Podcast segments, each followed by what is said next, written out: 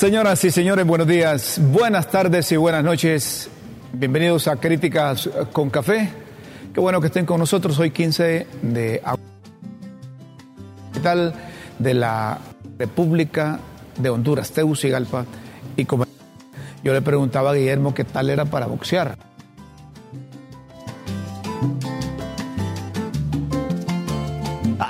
Para correr. Ah, para correr. ¿Qué tal está, Guillermo? Buenos días. Hermano, fin de semana? bien. Muy bien. Muy bien. Eso es bueno. Bonito fin de semana. Estuve en, estuve en algunos eventos.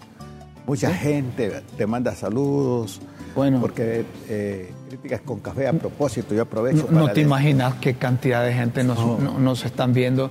Pase adelante, Yo doña como Ch- soy nuevo en esto, me, eh, me sorprende cómo la gente está pendiente, especialmente en este momento. Gracias, doña Chila. El ingeniero Mario Rivera y Prisi Peñalba nos está viendo. Douglas Edgardo Sierra nos está viendo. Antonio Hernández en Comayagua nos está viendo. Sí, Mira que los tengo de saludalos a todos. Está Carlos Ortiz, el abogado Carlos Ortiz nos está viendo. En Marcala, la familia Reyes Orellana nos está viendo. En España nos está viendo Ara. Y ahora no estaba en Estados Unidos. Pues sí, pero es que anda en España. es patechucho esa, Sí, esa ara. sí. Bueno, saludamos a todos A los que están conectados. gracias por escuchar. Si nosotros empezamos a saludar así como, Co- como Guillermo, no terminamos todo el día. Es verdad. es no verdad. terminamos todo el Pero día. sí, de nuevo, gracias eh, a todos por, por darnos su tiempo. Mire, que lo escuchen a uno es bastante, hombre. Sí. Y la gran responsabilidad que Y tenemos. que lo quieran también es Sí, bastante. la gran responsabilidad que tenemos con ustedes. Y hay gente que lo odia también. Y eso es mucho, ¿verdad? Yo creo que es un poquito. No, yo, yo digo que te odien, el término odiar es mucho. El, el- el que te quieran es, es- es- es demasiado. yo, yo creo que yo voy a morir engañado pensando que me aman. que pero- te aman, pero- sí. pero- Así debate. Ahora te voy a decir, si te querés vos mismo, Ah, ya, ya. si te querés vos mismo, la gente va a quererte. Me amo. Miren usted, yo te.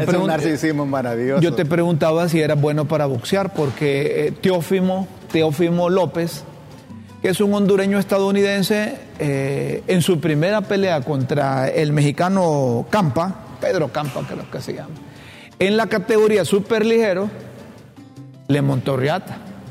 Es decir, se miraba la diferencia eh, eh, boxística de, de Teófimo López contra Campa y, y hasta, hasta un estilo que no se lo habíamos visto casi tirando al de Cassius Clay, Especial. ¿verdad?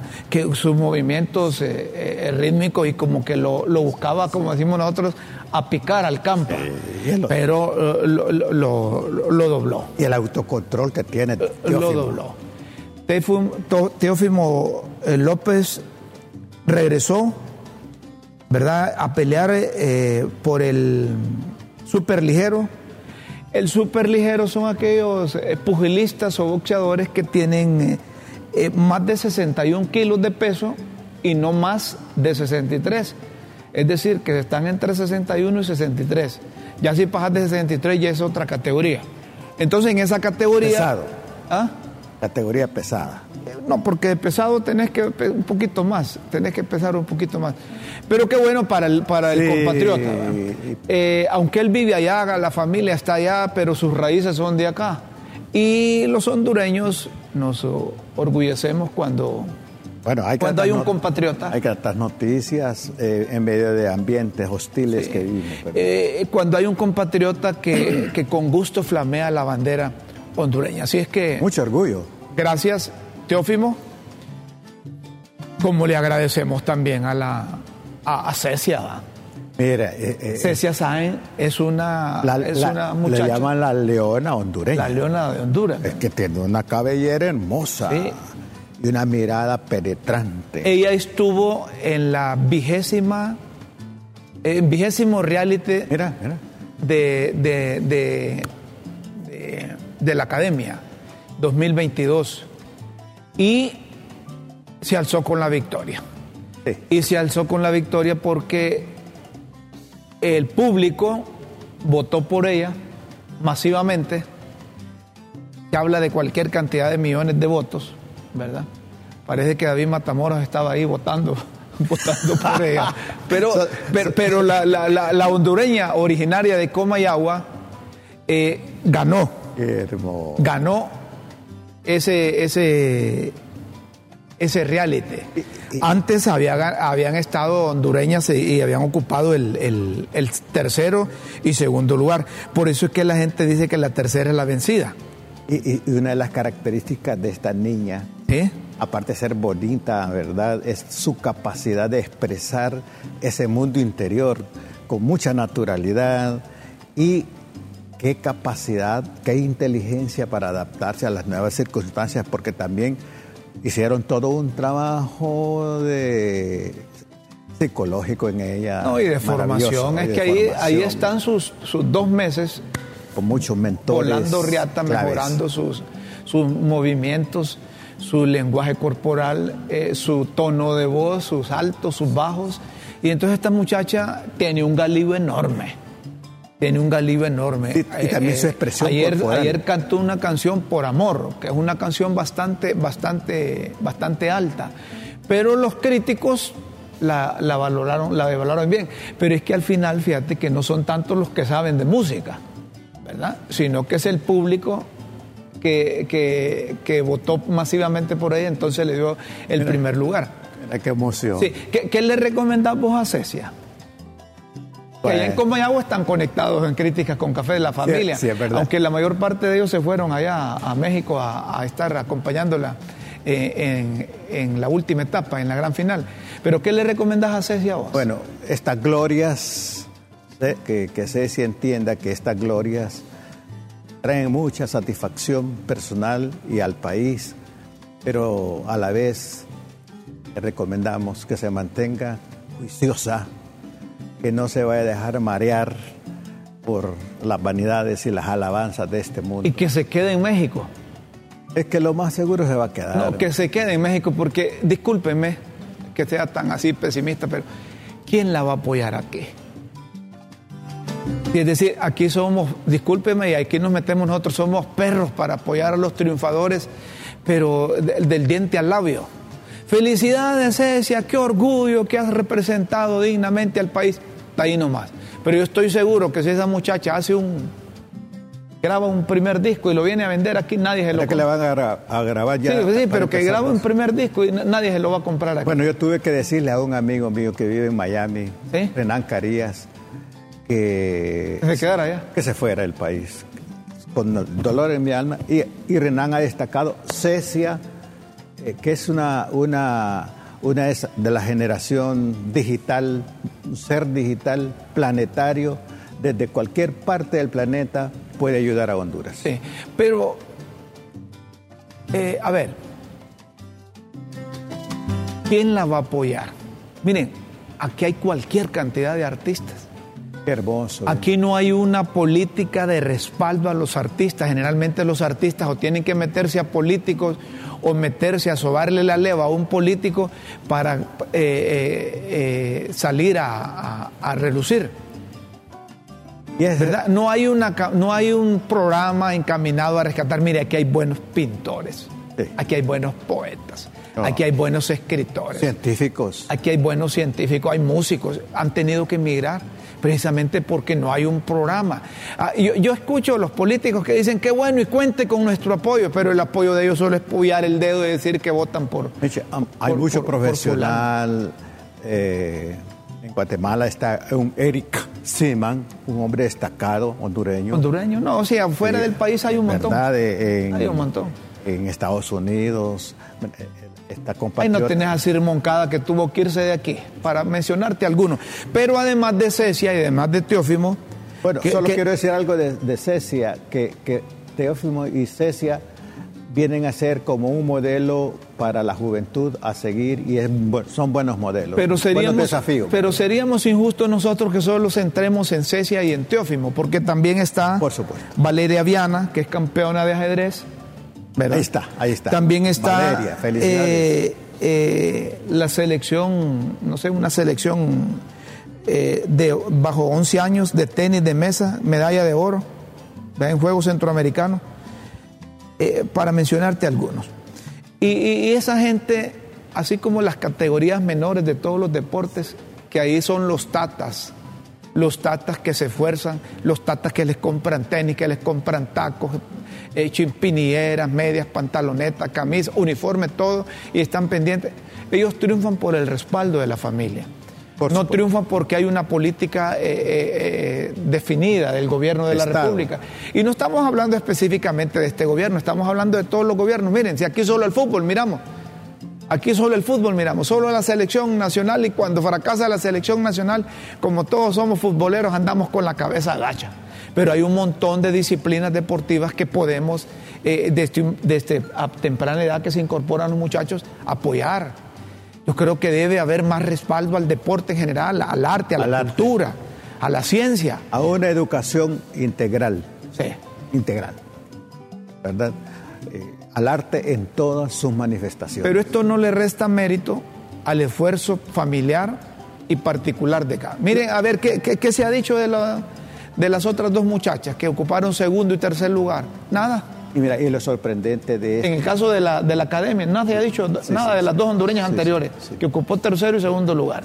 Ojalá que esta no quede en el olvido, que se, que se quede ahí en México, que grabe y, que aquí la apoyemos como sea, pero que, vamos a esperar que el gobierno la va a apoyar, no la apoye.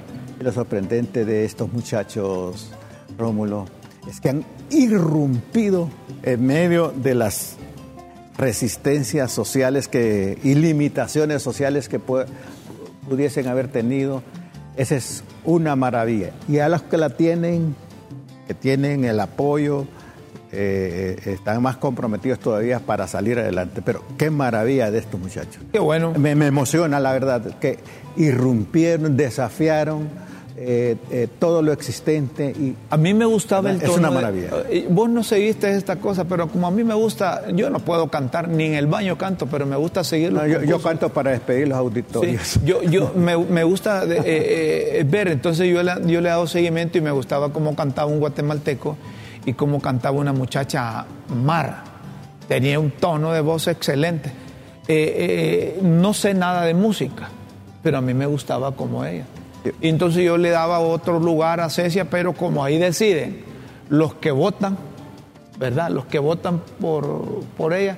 Entonces la mayoría de votos fue a favor de Cecia. Y, que Cecia, Cecia tiene, es muy carismática también, ¿no? E, esa es una ventaja. Sí, es que la gente busca, si son carismáticos para seleccionar, quizás cuando salga el, negocio del disco, sean buenos para comprar. y la expresión también del lenguaje corporal de ella, su mirada penetrante, ¿verdad? Eh, ¿Vos estás de acuerdo cuando le decía? Que una maravilla. ¿Te gusta eso? No, a mí al contrario, a mí no me gustaba esa cosa que le... Bueno, pero a ella sí le luce, a vos no. A mí no, yo me veo como que, como, como, como mono con viruela. sí. sí. mono con viruela. Señoras y señores, a propósito de la viruela del mono, hay tres casos confirmados, pero luego van a venir más. Luego van a venir más porque eh, eh, son varios los que se contagian por cada caso. Nosotros aquí en el programa, desde un principio cuando se decía que, esa viruela del mono ya la teníamos en, países suramericanos.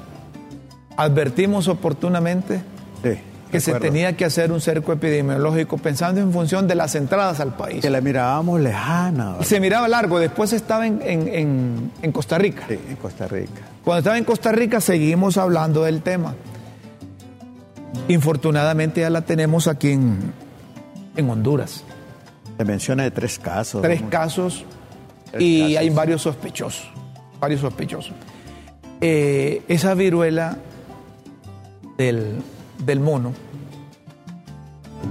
sí, sí mata, mata, pero no es tanto como, como la COVID, dicen los expertos, pero esto no significa que nos debemos descuidar, porque eh, además de que pero se transmite con mucha mayor velocidad, dice. De, de, qué feo esa cosa. Sí, es horrible. ¿Verdad? Que son unas ronchas que te salen ahí. Horrible. Eh, podés, vía contacto, contagiar a los demás. Por la ropa, por la. Sí. Eh, y entonces cuando, cuando nosotros eh, insistimos que, que, debemos cuidarnos, debemos usar mascarillas que debemos eh, eh, mantener el distanciamiento. Esta vez lo tendremos que hacer con, con dos objetivos, evitar seguir contaminándonos de la COVID y evitar la, la viruela del mono. No sé si hay producción me dice si ya tenemos al experto que va a estar con nosotros.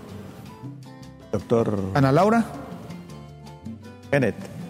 Eh, eh, hemos invitado al doctor Kenneth Rodríguez, que es epidemiólogo, es especialista. No tengo sonido aquí, le, le, aclaro. Chino. Chino. No, pero aquí no tengo sonido, de nada me sirve. Eh, ¿Qué pasa? A ver si me, me arreglas este, ¿podés? Este chunche, no, no escucho nada. A ver, alguien que me ayude con el, con el apuntador. Pero ya está, ya está el doctor, pero Ana Laura no tengo sonido aquí, no tengo retorno. Eh, y con el mismo doctor Kenneth Rodríguez advertíamos oportunamente porque ya veíamos que se venían estos casos. Y ahora lo tenemos aquí. Y, además de agradecerle, doctor, que está, está de nuevo con nosotros, yo tengo que preguntarle de entrada, sí. ¿Hicimos lo que teníamos que hacer en cuanto a la política preventiva por parte de salud pública. Gracias por estar de nuevo. Bienvenido, doctor. En LTV. Buenos días. Siéntase bien. Muy buenos días, eh, eh, licenciado Guillermo. Efectivamente, en su programa eh, nosotros dijimos que era cuestión de tiempo que ya en nuestro país se presentara el primer caso de viruela cívica o viruela del mono, dada que en la región centroamericana y en otros países con los cuales nosotros pues tenemos una apertura comercial, turística, entre otros, pues eh, ya existía esta enfermedad. Que si hicimos lo que teníamos que hacer como país, pues considero que el tiempo, hubo tiempo, hubo tiempo para prepararse, hubo tiempo para hacer las cosas y me e imagino que según lo que escuché de voz del secretario de Estado en el despacho de salud, eh, definitivamente ellos habían estado preparando ya todos sus equipos eh, técnicos, precisamente por lo menos desde el punto de vista teórico, eh, al poder a disposición de todas las regiones sanitarias lineamientos para el, abordaje clínico y la vigilancia epidemiológica de la viruela cínica. Este instrumento es un instrumento sumamente importante que está en manos de todos y cada uno de los prestadores de servicios eh, públicos y que definitivamente está, va a servir como parte de poder hacer esa contención a la viruela símica o viruela del mono. Por otro lado, se estructuró ya una ficha epidemiológica para la vigilancia de casos, donde está todo lo que tiene que ver con edad, sexo, nexo epidemiológico, dónde vivía, dónde vive, eh, dónde se ha desplazado en los últimos eh, días. Eh, me parece que sí, me parece que desde ese punto sí se ha hecho lo que se tenía que hacer hay que ser bien claro. Esta enfermedad es una enfermedad que tiene muchas aristas y precisamente eh, estas aristas como que no han sido tocadas de una manera eh, a profundidad, sino que más bien esto tiende a confundir. Por ejemplo, lo primero que confunde y lo que está sucediendo en Brasil, en ciertas regiones brasileñas, es que la gente está matando colonias de monos, porque como se llama viruela del mono, como se llama viruela cínica, la gente considera que los monos son el vector para adquirir esta infección. Y eso es uno de los grandes errores que no se ha podido, digamos, las autoridades internacionales y nacionales transmitir a la población no se trata de que el mono sea el vector de esta enfermedad, porque yo veo que todo mundo pone imágenes de simios, de diferentes especies de simios.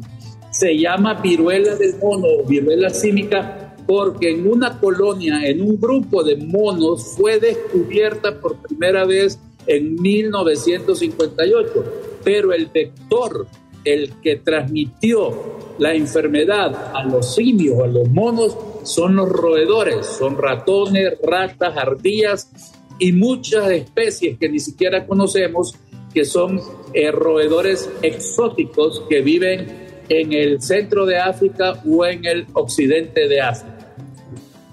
Doctor, qué interesante. ¿Qué hacer con estos tres casos y más que van a venir y estos sospechosos? ¿Cómo podemos garantizar?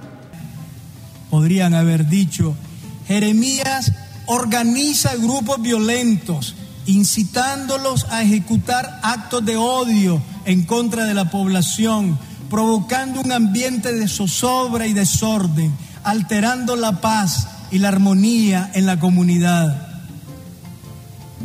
Todas acusaciones falsas y ridículas. Jeremías nunca fue violento ni predicó la violencia y fue acusado de subversivo.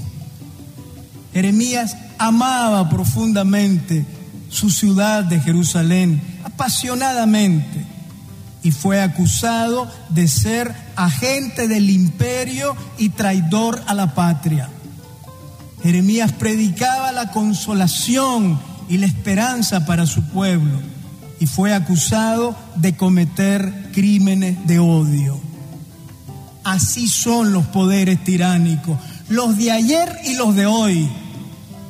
Con tal de mantener el sistema de opresión que han impuesto, conservar sus privilegios, aumentar su riqueza y seguir sometiendo al pueblo, acusan con mentiras, levantan calumnia y procesan injustamente. Esto de eliminar a los profetas es algo muy antiguo. Lo practican siempre los sistemas injustos, intolerantes y violentos. Lo expresado por el obispo auxiliar de Managua, Silvio José Báez, y esa relación que hace, va. Y, esa relación histórica. Él habla también de los sistemas tiránicos. Tiránicos. no, y la relación que hace de Jeremías con los profetas modernos. Sí. ¿Cómo son objeto de persecución? Y los sistemas tiránicos no solo, no solo son los políticos, sino también religiosos. No, y aquí, aquí es fácil, aquí es fácil cuando un gobierno piensa en función de estar en oposición a una política de un país, decir que el otro o que aquel, que estos o varios representan a esa política de un país. Aquí es fácil, por ejemplo, en Estados Unidos, como no se llevan bien con Rusia, entonces dicen, vamos a este, este es un, espía ruso.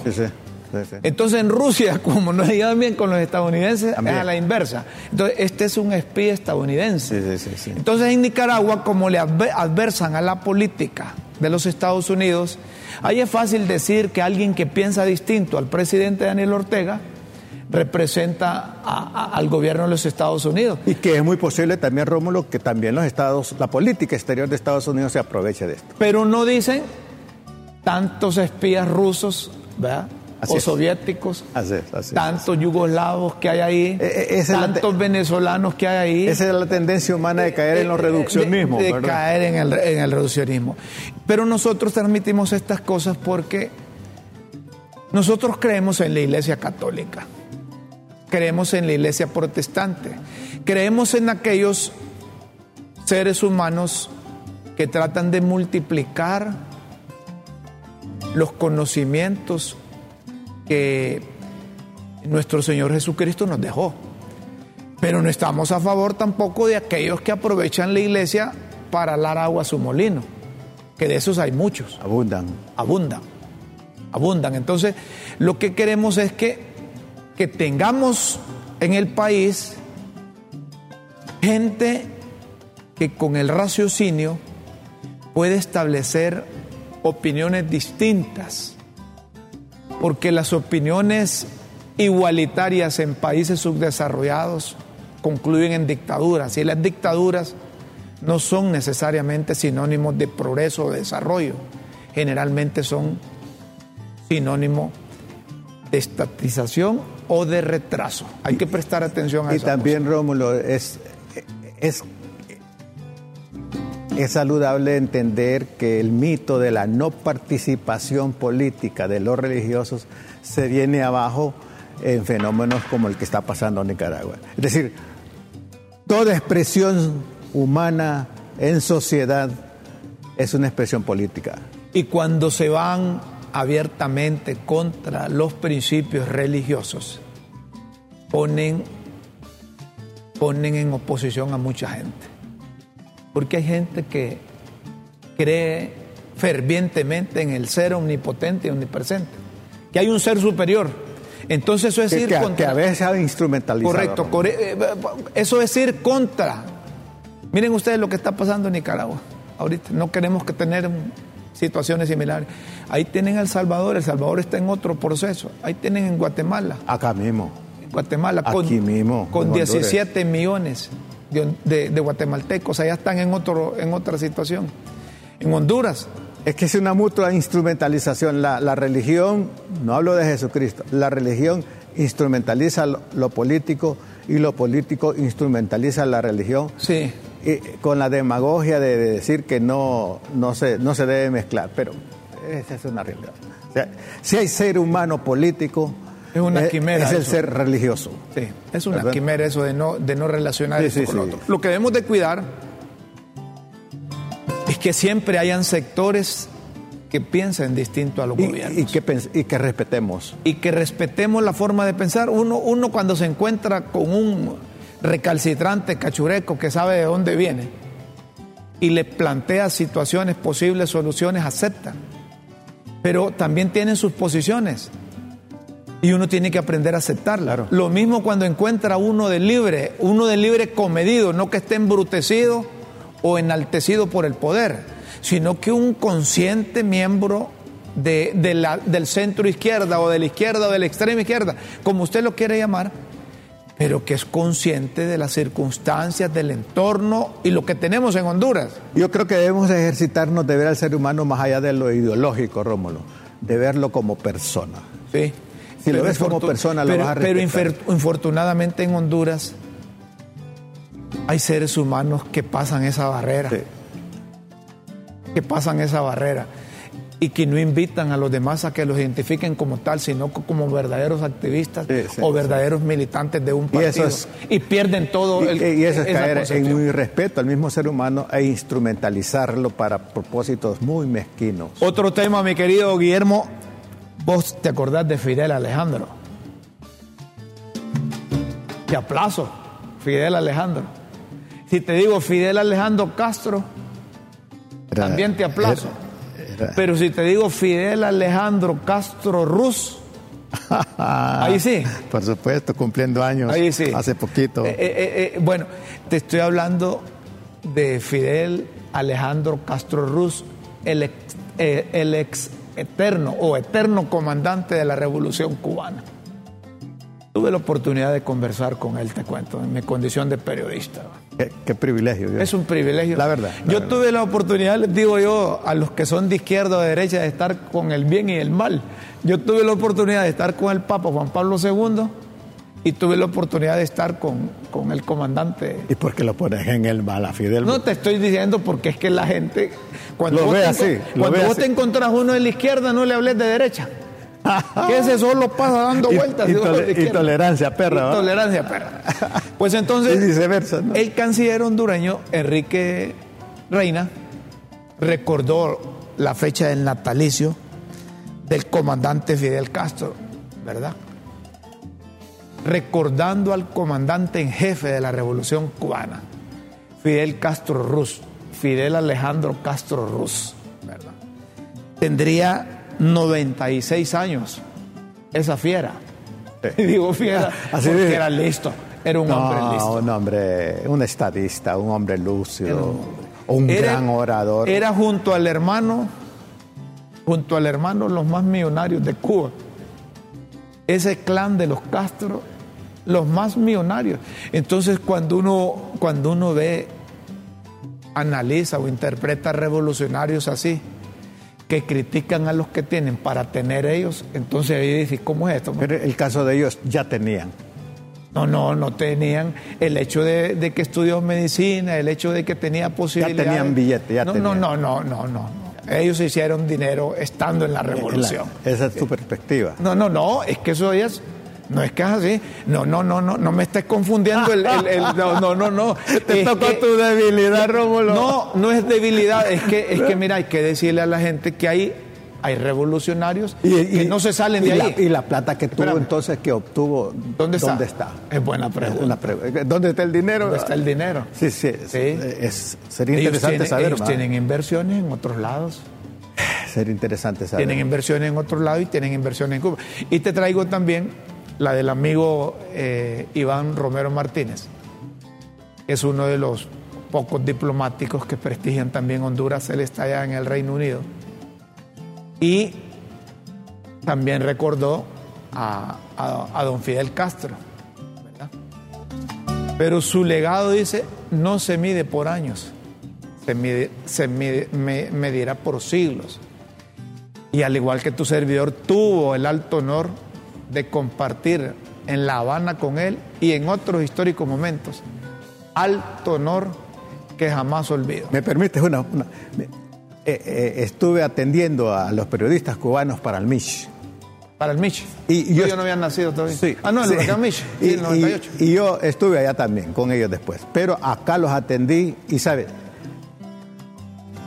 ¿Sabes una cosa? Le pregunté a uno de ellos, aquí en Honduras, ¿Y ustedes por qué no cuestionan a Fidel? Somos papos, pues te digo. Mira, Guillermo, mira, Guillermo. Si Fidel me, pidiera estar a la punta del, del, Uyuca, porque estábamos al frente del Uyuca, yo no le pregunto, me, me, pidiese que fuese a traer algo allá, yo voy sin preguntarle. ¿Y por qué? Le digo. Es que creo. ¿Ah? Mira, el comandante habla por el ejemplo. Nunca nos pedirá algo a nosotros que él no haya hecho o no esté en capacidad de hacer. Él ha hablado con el ejemplo. Es que lo, la gente que tiene de 1959, que nació en el 59, o que nació después del 60, se crearon con lo único, el único sistema que tuvieron. Entonces cuando ellos ven, yo he tenido, yo tengo amigos, colegas periodistas, médicos que son cubanos. Y entonces cuando ellos vienen a Honduras ven la enorme diferencia. Ven enorme diferencia. Son dos sistemas diferentes. Sí, ven enorme diferencia. Si yo encontraba al señor Polanco, que aquí estuvo bastante, con, una, con una carretilla en el supermercado llena. Entonces le decía, oye chico, y, allá no tenés la oportunidad. No, allá es otra cosa, es otra forma. Aquí yo me doy el lujo de comprar lo que yo quiero. Por eso es que decía el finado Facundo Cabral que una orquesta cubana en gira por otros países terminaba en cuarteto, ¿verdad? Porque salían 50 y regresaban 45 o 46, se quedaba en cuarteto porque nadie quería regresar cuando conocía otro sistema. El capitalismo es encantador. Es encantador. ¿A quién no le gusta disfrutar de lo que quiere, de lo que desea. Pero no, por eso que sea encantador, también es embrutecedor. Es embrutecedor. ¿Cuál embrutece más? No sé. Vaya. Yo te hablo. No, no sabes, pues. Miren, hay que prestar atención a lo que dice Guillermo Lazo.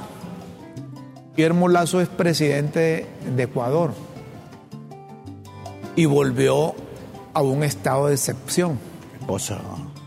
Un estado de excepción dicen en Ecuador siempre respetando los derechos humanos, pero limitando otras libertades. Guillermo Lazo escribe en su cuenta oficial de, de Twitter, he declarado en estado de excepción a la ciudad de Guayaquil. ¿De dónde es él? Debido a los sucesos delictivos dados en las últimas horas se dispondrá de toda la fuerza pública para restablecer el control de la ciudad. No permitiremos que el crimen organizado pretenda manejar el país. Miren, ¿por qué metemos este tema? Porque para comparar también. Establezcamos comparación Honduras y Ecuador. Y, en cualquier momento. Y los míos, Nicaragua, Ecuador. Nicaragua, Ecuador. En cualquier momento, en cualquier momento, debido a, la violencia que, se registra. Muertes múltiples por aquí, otra muerte por allá, otra muerte por allá. Y entonces eh, eh, puede, puede, puede ser que, que el Consejo de Ministros que tiene la Presidenta de la República recomiende esas cosas aquí, que no sería, no sería oportuno. Lo que hay que tratar es de, de que no sean reactivas nuestras policías, nuestras Fuerzas Armadas, sino que, que sean más preventivas. Porque fíjense ustedes que en, en Choluteca murió de forma violenta una persona muy conocida ahí en el barrio de La Libertad, Henry Budiel, toda la familia Budiel, nuestra solidaridad. Pero una versión que llega, dicen, lo querían asaltar, disparó e hirió a un policía. Entonces, ¿cómo es eso? ¿En qué momento la policía estaba ahí tan rápido? ¿Verdad? E, es una cosa confusa.